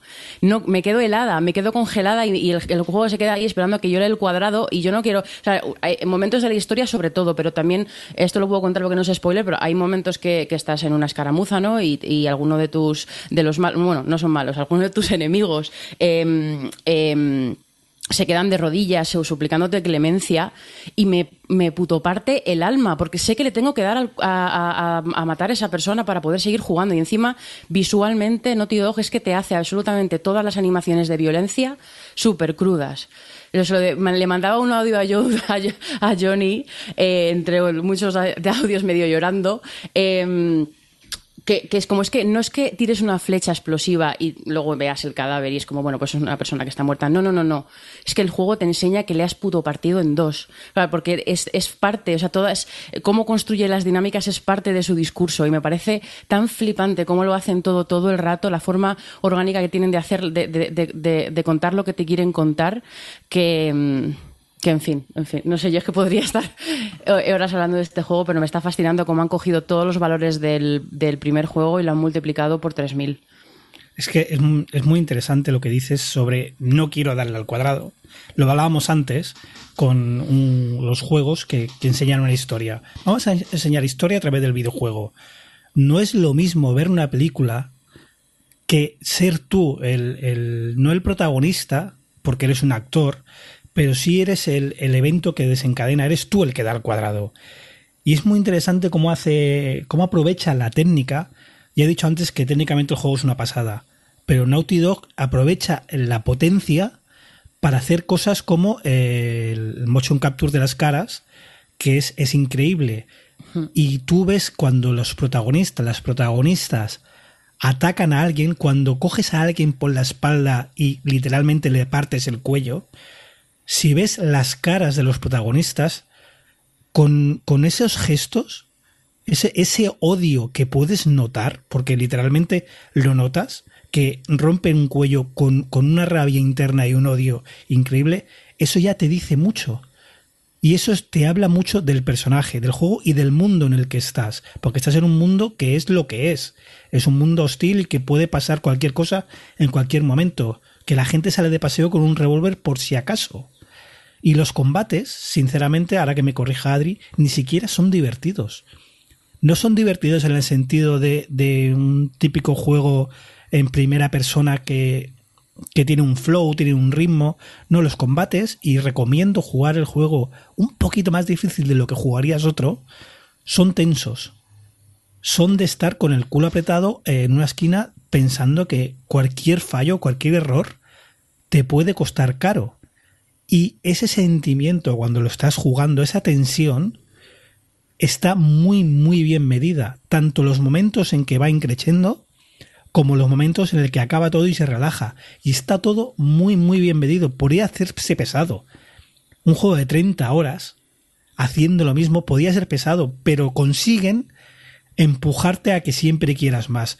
Y narrativamente en esto eh, son, son unos genios. Realmente son unos genios. El juego siempre te lleva para adelante y os digo que 30 horas y empieza otra partida. Es increíble, es que es increíble. A ver, volviendo a lo que mencionabas, divertidos no me parecen los combates, pero sí que son muy estimulantes porque por lo que dices, porque generan esa tensión. Además, el, todas las, las, las mecánicas de sigilo que han perfeccionado, que ya venían desde la, del, del Uncharted anterior, eh, están brutales y, y, bueno, pues es, muy, muy estimulante y muy tenso y se disfruta mucho esta, esa tensión. Pero es que al final no son divertidos por lo que decía, porque la violencia tiene sentido. Es, es que estamos muy acostumbrados en este tipo de juegos en los que, en los que pegas tiros, como puede ser el propio Uncharted, eh, o, las películas de acción que vemos muchas veces, mayormente las que vienen de Hollywood y tal, no importa a nadie más que no, sé, que, que, no sea el personaje protagonista y como mucho los secundarios. Porque y, si, si, alguien, esos, todos esos daños colaterales de personas que mueren no son importantes porque la historia es del protagonista. Y sin embargo, en Last of Us, eh, cada persona que matas es que es una persona, no es que es, no es un enemigo, es una persona. Y el juego, incluso lo, hay en este, bueno, ya salían los trailers, que hay perros.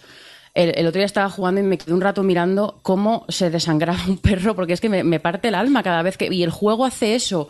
El juego eh, lo que dices tú, con la rabia que tienen ellas cuando tienen, acogen a alguien por la espalda y le, y le, le, degollan. O sea, cada muerte pesa, importa, y por eso no es tan divertido, porque, bueno, puedes tomar distancia e intentar tirarle una flecha a alguien, pero, pero en algún momento tienes que acercarte a romper. Y es que, y eso, y te suplican clemencia, y es, el juego te está está haciendo que, que, que, te des cuenta de que la violencia no es disfrutable y no tiene que serlo. Y que, es que... Y que est estas dos personajes están yendo, o sea, está, están en un camino de perdición al dejarse llevar por esa, esa rabia y esa, y esa violencia y me estoy emocionando.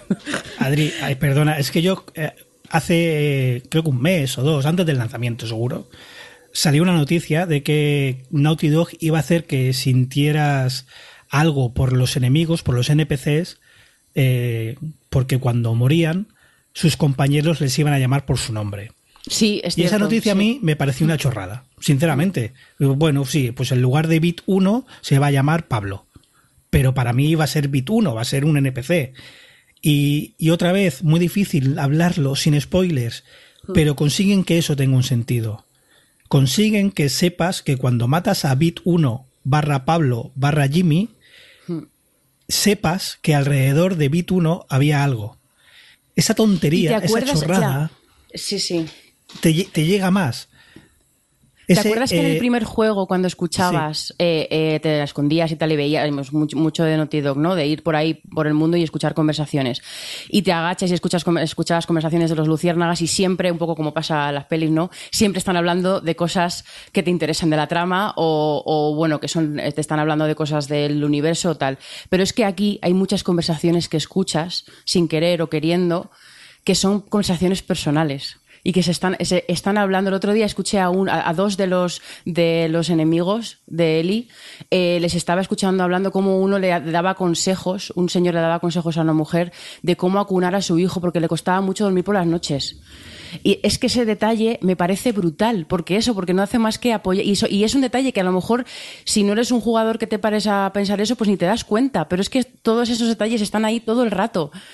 Y, y cuando, que... con lo de los perros, eh, el drama cada vez que, que, tienes que darle a un perro, porque es que si no te, te, te, te, comen la cara, básicamente, eh, lo mismo, o sea, todos esos detalles que, que humanizan y que, y que dan valor a la vida de las personas están todo el rato. Eh, Adriana, me lo, lo, hablábamos en uno de esos micropodcasts que mandas tú. Le llamas audio, pero sabemos lo que son. Eh, en otros juegos, y esto lo, mm, cualquier jugador se va a sentir identificado. En otros juegos te encuentras eh, lo que intentan hacer de la narrativa y construir el mundo, notas, carteles, mmm, diarios de otras personas, y en otros juegos son rellenos, que básicamente o los saltas o los lees en diagonal. Pero Naughty Dog tiene eh, el saber hacer de que cada nota la lees y la lees con auténtico interés. Han sabido crear un mundo que está vivo, que tiene un interés, eh, leía yo la carta de nada más empezar el juego, una carta que te encuentras en una casa de un niño que le pide a Santa Claus un perro para que le ayude a su padre, porque claro, él es débil y no puede ayudar a su padre contra los monstruos. Es esto, y claro, pero en esa casa veías la habitación del padre, veías la habitación del niño. El niño había hecho el dibujo de, del perro que quería. todos estos detalles están hilados de una manera que siempre son interesantes.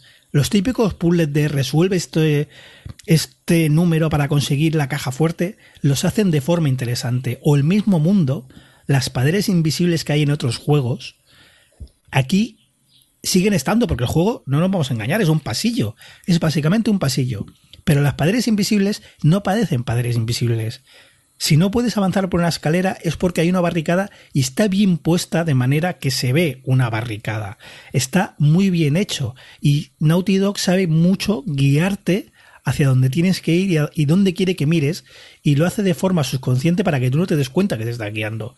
Y lo hacen de una forma increíble, increíble. Sí, con crunch, que decías, con todo, que podemos hablarlo en otros momentos, pero el producto que han sacado es increíble. Lo que decías de las cartas, por cierto, totalmente a tope con eso, porque la verdad es que crean unas, además que te vas encontrando cartas que crean una historia de por sí. Eh, a mí también me, me, gusta mucho el detalle de que hay veces que estás leyendo una carta que está encontrando, que se ha encontrado en territorio hostil y la lee y demás, y la reacción que tienen ellas al leerlos. Es como, o sea, que, que, te dice muchísimo sobre dónde están ellas en, su cabeza. Es que es todo el rato, es todo el rato. Pero bueno, es que yo creo que podríamos estar aquí haciendo otras dos horas de podcast solo con de las tobas. Bueno, si pudiéramos decir spoilers. Pues nada, si no, Adri os manda a Telegram eh, sus opiniones si queréis, ¿eh? que lo decimos por experiencia directamente bueno, eh, mira, ya que estamos hoy con los Throwing Under the Bus, yo le mando un audio a Jordi en plan, Jordi, por favor, no puedo con la vida. Y Jordi me dice, pero Adri, si son unos y ceros, no estás así. Es que casi te cojo y te tiro por la ventana. De verdad. Seta. Correcto. Oye, venga, vamos a por más jueguitos. Eh, venga, empezamos contigo, Aida, ¿qué has jugado? a ver, The Quiet Man. Eh, el juego que todo el mundo te advierte que no te compres y que no juegues, y voy yo, me lo compro y lo juego. Pensaba que no podía ser tan malo, pensaba que no podía ser para tanto. Eh, es peor de lo que me habían contado. O sea, no... Man es como para darle realidad bastante, ¿eh? Voy a dividirlo en las cosas buenas y las cosas malas. The Quiet Man es un juego que, me gustó cuando lo había anunciado en el E3 de, no sé si fue 2018 o 2017. era el juego este que había un tío sordo que mezclaba acción real con, con bueno, in-game con modelado 3D. Y me llamó mucho el concepto este de, poner un personaje sordo, creo que incluso lo llegué a comentar aquí en el Gamers, de ostras, me ha, me ha llamado la atención este título. Y la premisa en sí parecía muy buena. Eh, y el caso es que el juego luego, pues del tráiler que pusieron no se sabía nada, no se sabía de qué tipo de juego iba a tratar y más adelante descubrimos que era un beat'em up. Y el caso es que tiene cosas buenas y tiene cosas eh, nefastas. Y creo que es el peor juego que he jugado en mi vida.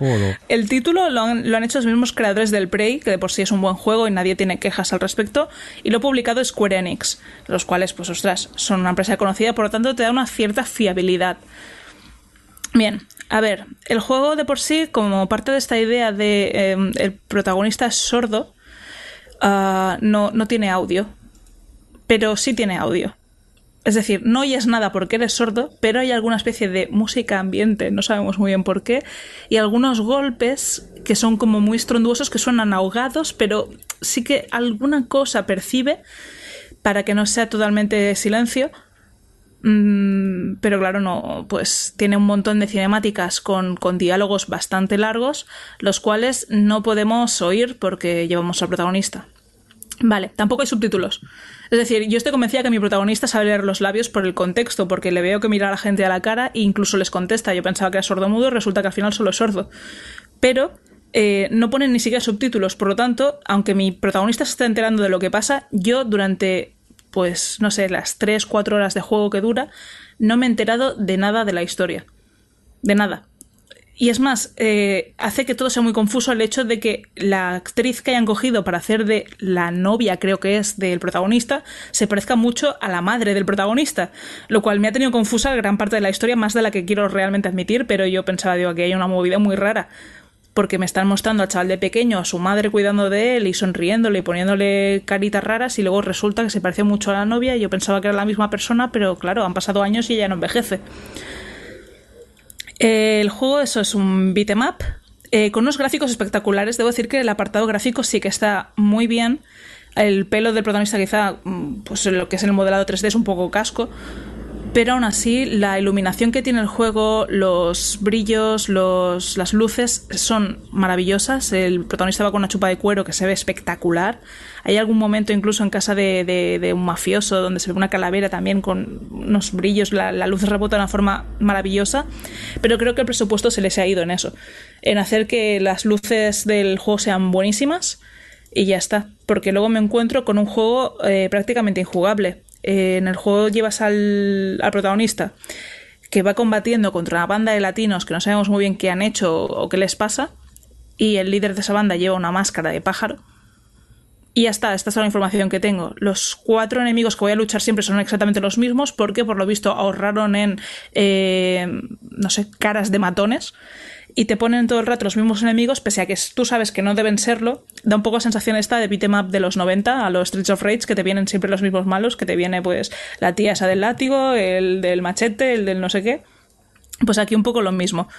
Te vienen cuatro tíos iguales y cada oleada de personajes son los cuatro mismos tíos iguales, eh, viniendo una y otra vez con las mismas caras. Lo cual hace que, ostras, eh, la calidad del juego ya mm, decaiga bastante. Pero ese no es el problema. El problema no es que el juego no te ponga subtítulos. El problema no es que el juego no te enteres de nada y que encima te ponga las mismas caras todo el rato. El problema es que el juego es injugable a nivel mm, jugabilidad, a nivel quiero pulsar esta acción en el mando, pero el personaje va a hacer lo que le salga de las narices si es que hace algo. Está bugueadísimo. Me encuentro con que si estoy pegando a alguien, lo tiro al suelo si luego doy un puñetazo, de golpe al momento que ejecuto el puñetazo, la cara de la persona a la que quiero golpear está justo en mi puño. O sea, se ha levantado, es por, arte de magia, el, enemigo que estaba abatido. Y eh, pues puedo seguir hostiándole sin problemas. Eh, si tengo. Como no puedo fijar el, el target, digamos, la persona a la que quiero golpear, si estoy golpeando a uno y hay otro que se acerca, pues de golpe me teletransporto que no es que sea una habilidad del personaje, o sea, que sea un mutante o que sea un superhéroe, no, no, es el juego está mal hecho y el personaje me aparece la otra punta eh, pegando a otro. Si, no sé, si por ejemplo estamos en una habitación cerrada y hay una puerta por la que van entrando enemigos, si no dejo de dar puñetazos a uno de los enemigos, no entra el siguiente y se cae la puerta y bugueado. Pero es que me ha llegado a pasar de tener luego que cuando ya he acabado con uno, irme a la puerta a pegarle a la puerta para que me salga el tío ese. O sea, de, es decir, es, tan, está tan mal hecho, me ha llegado a pasar incluso a acabar una secuencia de acción de, pelea que tenga que saltarme cinemática y como no me sale, pues me puedo seguir moviendo por el escenario sin que pase nada y tuve que salirme del capítulo, pero claro, este juego los puntos de guardado los tiene aleatoriamente cuando el juego le sale de las narices. Y suele ser en alguna batalla final o suele ser en algún punto de, de alguna pelea. Nunca sabes en qué momento está guardado y en qué momento no, así que me he encontrado con que he tenido que reiniciar capítulos enteros porque no se ha guardado cuando yo pensaba que sí se estaba guardando. Uf, este juego es infumable. O sea, de verdad, creo que es un juego de unas cuatro horas que habré tardado mucho más en finalizar por el hecho de eh, no, no es fácil hacer un combate. Incluso el nivel fácil no es fácil porque no, no golpeas cuando quieres, además no hay ningún tipo de progresión en, las, en los beatemaps, no desbloqueas combos, ni ataques especiales, ni nada. Es simplemente dar los mismos puñetazos y patada y esquivar. Todo el puñetero juego. Y no entiendo cómo algo con Square Enix de por medio, con la gente que hizo el Prey, ha podido ser tan nefasto y salir tan extremadamente mal. Me he gastado, no sé si son 14 euros, no vale ni, ni uno de esos 14 euros. Si lo vale es por la chupa del prota. Nada más es la experiencia más traumática que he tenido desde la cuarentena. Jodo. Pues igualico que de las sofás, ¿no? yo, yo quería, bueno, claro, eh, luego ya has aclarado que, que es por temas más de, que es injugable, pero cuando has, has, dicho lo de, lo de que el prota es sordo y tal, eh, me parece una cosa súper interesante y que qué pena que no lo hayan aprovechado porque me ha recordado una peli, bueno, me ha recordado una peli ucraniana de hace unos años, ¿no? que, se, que se llama The Tribe, que era una peli protagonizada por todos sordomudos y, y tú básicamente como espectador no tenías subtítulos nada, lo que pasa es que en ese caso sí que se podía intuir más o menos la, trama y lo que estaba pasando, pero me gustaba mucho porque como experiencia era tú como persona que, que, que no eres sordomuda, bueno, los que no lo fuéramos, eh, lo único que veías era gente hablándose por gestos, que yo, obviamente yo no sé el lenguaje por gestos, lo único que oías todo el rato era el, sonido ambiente y luego pues lo que puede ser los, los golpes o los ruidos que ellos hacen cuando están hablando y, y, ya está. Y es como, pues apáñate porque tú vas a experimentar esta película como ellos eh, las experimentan y como a lo mejor un, un sordo mudo puede experimentar una película hablada pero dado la vuelta o como por, no sé cómo explicarlo, pero bueno, como que me parecía eh, súper interesante ese, ese ejercicio por parte de la peli. Cuando has dicho esto del juego, es digo, ah, pues que es interesante, pero qué pena que no hayan sabido buscarle la vuelta para que sí que sea un poquito más, aparte de toda la parte técnica que has comentado, eh, que, sea un poquito más eh, interesante también aprovecharlo de que el prota sea sordomudo de cara a cambiar un poco esa relación con el jugador. Es que sí, es así. Yo creo que la idea fue muy buena y de verdad me interesa más la historia que ha habido en el desarrollo de este juego que no la historia del juego en sí. Porque ahora tengo necesidad de saber por qué este juego ha salido tan roto, por qué este juego sigue a la venta. Es decir, claro, sí, sí que realmente puedes pasarte el juego, puedes llegar hasta el final. Lo que pasa es que te pone muchas dificultades lo mal hecho que está. Pero a mí me interesaría más ver toda la historia que hay detrás que no entender la historia esta que además hay flashbacks por todos lados en el juego. Eh, tú cuando estás pegando puñetazos a alguien, eh, van apareciendo flashbacks. Pero los flashbacks son los mismos. La cara de tu madre, tú cuando eres un niño y están pegando a no sé quién, y el malo que estaba ahí cuando eras un niño. Y todo el rato los mismos flashbacks. Y claro, aparte, como no hay nada de, de audio ni de nada, o sea, no, en ningún momento estás viviendo la sensación de ser sordo. Estás viviendo la sensación de ser sordo y no hablar ni lenguaje de signos, ni leer los labios, ni nada. Estás viviendo la sensación de estar ahí para nada. Es, es, eh, es, muy frustrante. O sea, y aparte las cinemáticas no las puedes saltar y son el, el 60-70% del juego. O sea, yo mm, había momentos ya que decía, bueno, voy a la cinemática, me pongo a mirar Twitter. O sea, no puedes hacer otra cosa. Me puse a escuchar podcast mientras jugaba al juego. Porque ya me da igual eh, si me ponían un sonido sordo de un golpe o no. O sea, no, no aporta absolutamente nada. Y me fastidia eso, por decir, el apartado gráfico me parece maravilloso, la idea inicial me parece muy buena. No puedo salvar nada más del juego. O sea, no gastéis un euro, un duro, ni que lo regalen, ¿eh? de verdad. No, no toquéis este juego nunca porque es la experiencia más frustrante que he tenido mucho tiempo. Solo por aportar un poco más, que sepáis que fue una de las presentaciones estrella de Square Enix de hace unos años en el E3. ¿Vale? En el E3 estaban ahí a tope con este juego y sinceramente, ¿eh? y, sinceramente, por, por, todo lo que, lo, que explicaban y se veía y demás, dices, ostras, vaya, vaya, qué interesante, vaya juegazo, pues ya ves. O sea, la publicidad de E3 hasta dónde llega. Y os voy a recomendar el vídeo que hizo Caliebre sobre este juego porque realmente hace un buen resumen de, la experiencia de Quiet Man y añade una escena al final, que yo pensaba que era una escena de que se le habría bugueado a él la partida. Sale el protagonista corriendo, eh, en una escena, me parece es una lavandería o algo así, hay un tío calvo ahí en medio y coge el protagonista y salta por encima de la cabeza del calvo, se apoya en él y, se salta poniendo las manos encima de la cabeza del tío y pasa por encima. El, el calvo ni se inmuta, o sea, como si lo hubiese pasado por, por encima una mosca. O sea, no, no se da cuenta del peso muerto de un tío encima de su cabeza. O sea, es, es, alucinante pensar, esto tiene que ser un bug. Cuando vi la escena en mi juego, pensé, Dios, no, no puede ser verdad que hayan hecho esto y lo hayan dejado aquí. O sea, esta, esta, esta broma. Oye, pues yo he tenido más suerte con los juegos, sinceramente. Yo eh, he estado jugando, eh, pues primero al Assassin's Creed al Odyssey, que por cierto me lo he acabado y me he sacado el 100% de, o sea, todos los logros. Eso creo que nunca me había pasado. Mm, ha sido principalmente por el confinamiento y el hecho de tener más horas también para poder jugar. Y luego, como el Odyssey me, me moló y dije, pues necesito cambiar un poco de, tipo de juego, me he puesto con el Assassin's Creed, el, Origins, que también tenía por, por casa.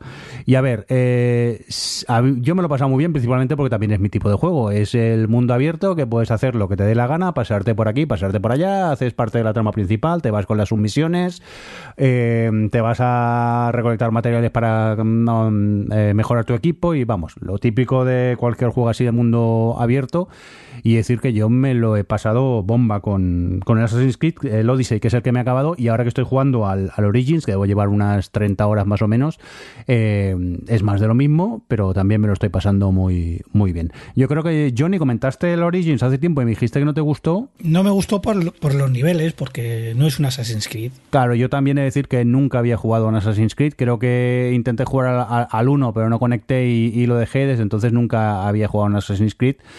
Y claro, eh, como persona que no conocía el, mecanismo de, estos juegos, pues yo en este caso sí que lo he disfrutado eh, mucho y no puedo más que recomendarlo, pero eso sí, saber a que vais a un mundo abierto en el que hay mil o millones de cosas por hacer y que es muy fácil desviarse de la, de la trama principal y es un, una manera de perder horas y horas, pero bueno, a mí en esta ocasión tampoco me importaba dedicarle horas y lo, he, y lo he disfrutado. Rafa, acabamos contigo. Pues el último juego que, bueno, que, he jugado y sobre todo que quiero recomendar por varios motivos. Primero porque, porque es gratuito. Segundo porque es, es un trabajo de, de, de, fin de carrera de, de un estudiante. Eh, y es parte del bundle este tan grande. Sí que es verdad que en el bundle que costaba 5 dólares dices, ostras, que haya algo que ya es gratuito qué valor aporta, ¿no? Pero también es, es aporta el valor de que de, de, de, la pieza en sí mismo. De hecho, el, se llama Time Out, es un juego que se llama Time Out, eh, lo podéis encontrar, como digo, gratuito en, Itch.io y se incluyó y se incluyó en el, el bundle este porque los propios eh, los propios administradores del bundle de Itch.io así lo quisieron. Dijeron, es que eh, no das valor económico, pero das eh, un valor de, profundidad al bundle. Y es un juego con una estética muy particular, es un juego muy corto, ¿vale? También os lo podéis pasar en 20 minutos, ¿vale? Para que os hagáis una idea, pero es un corto que estéticamente es, es una virguería, es, es una pasada, es pixel art, eh, pero en 3D, no es de estos que es 2D, medio, medio 3D, medio 2D, no, no, es totalmente 3D, pero los personajes son todo lo que es, bueno, que se llama un, un billboard, pues son planos, y, eh, pero te, mueves, te, mueves en, las tres dimensiones, ¿vale? Te mueves en, no solo lateralmente, sino también en las tres dimensiones, y va sobre, pues, eh, un mundo en el que la economía principal es tu tiempo. Es decir, tú vendes y traficas con, con, tu tiempo y puedes comprar tiempo y puedes pues especular con el tiempo. Y obviamente es un mensaje, todo el mensaje alrededor no, no es que sea nuevo, se ha visto en muchas películas, se ha visto en, en, la literatura y, y, y, luego el mensaje que hay de trasfondo tampoco es que sea muy, muy espectacular, no te va a sorprender, de hecho te lo hueles, pero que tenga dos, dos, finales y que sea tan cortito, es decir, lo hace súper rejugable, eh, y ser espectacular visualmente, de verdad, eh, echarle un tiempo, se llama Time Out, luego si podemos también lo podemos en el enlace en la página web de, de, Gamers. Y, y, y, de verdad, es, es, que no puedo, no puedo decir mucho más porque es que son 20 minutos del juego. Adri, y esto es otro de los juegos que, que sé que le iban a gustar a Adri y se lo recomendé y yo creo que, que, que te gustó, ¿no? Sí, me gustó mucho, me gustó mucho por todo lo que comentas. Por primero, por sobre todo por la estética y toda esa atmósfera que crea, el rollo eh, cine negro con el pixel art, la iluminación que tiene el juego es espectacular, como usa la luz todo el rato. Y luego eso, bueno, que lo, tú lo has dicho, que, se, que te mueves en las tres, eh, las tres eh, bueno, en, tridimensional, y es que a mí me flipó como algo que realmente se, lo que es el avance es tan plano, yo no sé hablar tan técnico, pero me, es la profundidad que tiene todo el rato de la ciudad ahí nocturna y eso me, me flipó. Y, y, luego es verdad que, no es nada sutil ni con su mensaje, y bueno, y es un mensaje que es como muy basiquito, pero sí que creo que tiene detalles curiosos. Eh, que con las propias mecánicas está, por ejemplo, la, una de las que más eh, particulares del juego, que es poder ir por la calle viendo cuánto tiempo de vida le queda a la gente. Pues bueno, tiene ahí sus pequeños detallitos con eso, no sé, me parece que tiene, y, y sobre todo siendo un trabajo de fin de, vamos, de, de, estudiante, me parece espectacular, la verdad. Así que, no sé, a mí me, me ha gustado mucho y, y, y sí, yo también lo jugué, yo lo jugué dos veces y, y de casualidad descubrí que había dos finales. Bueno, aparte, lo jugaste a duras penas porque me, grabaste con el móvil. Cómo te iba para enseñármelo y te iba, claro, tu ordenador tiene bastantes años.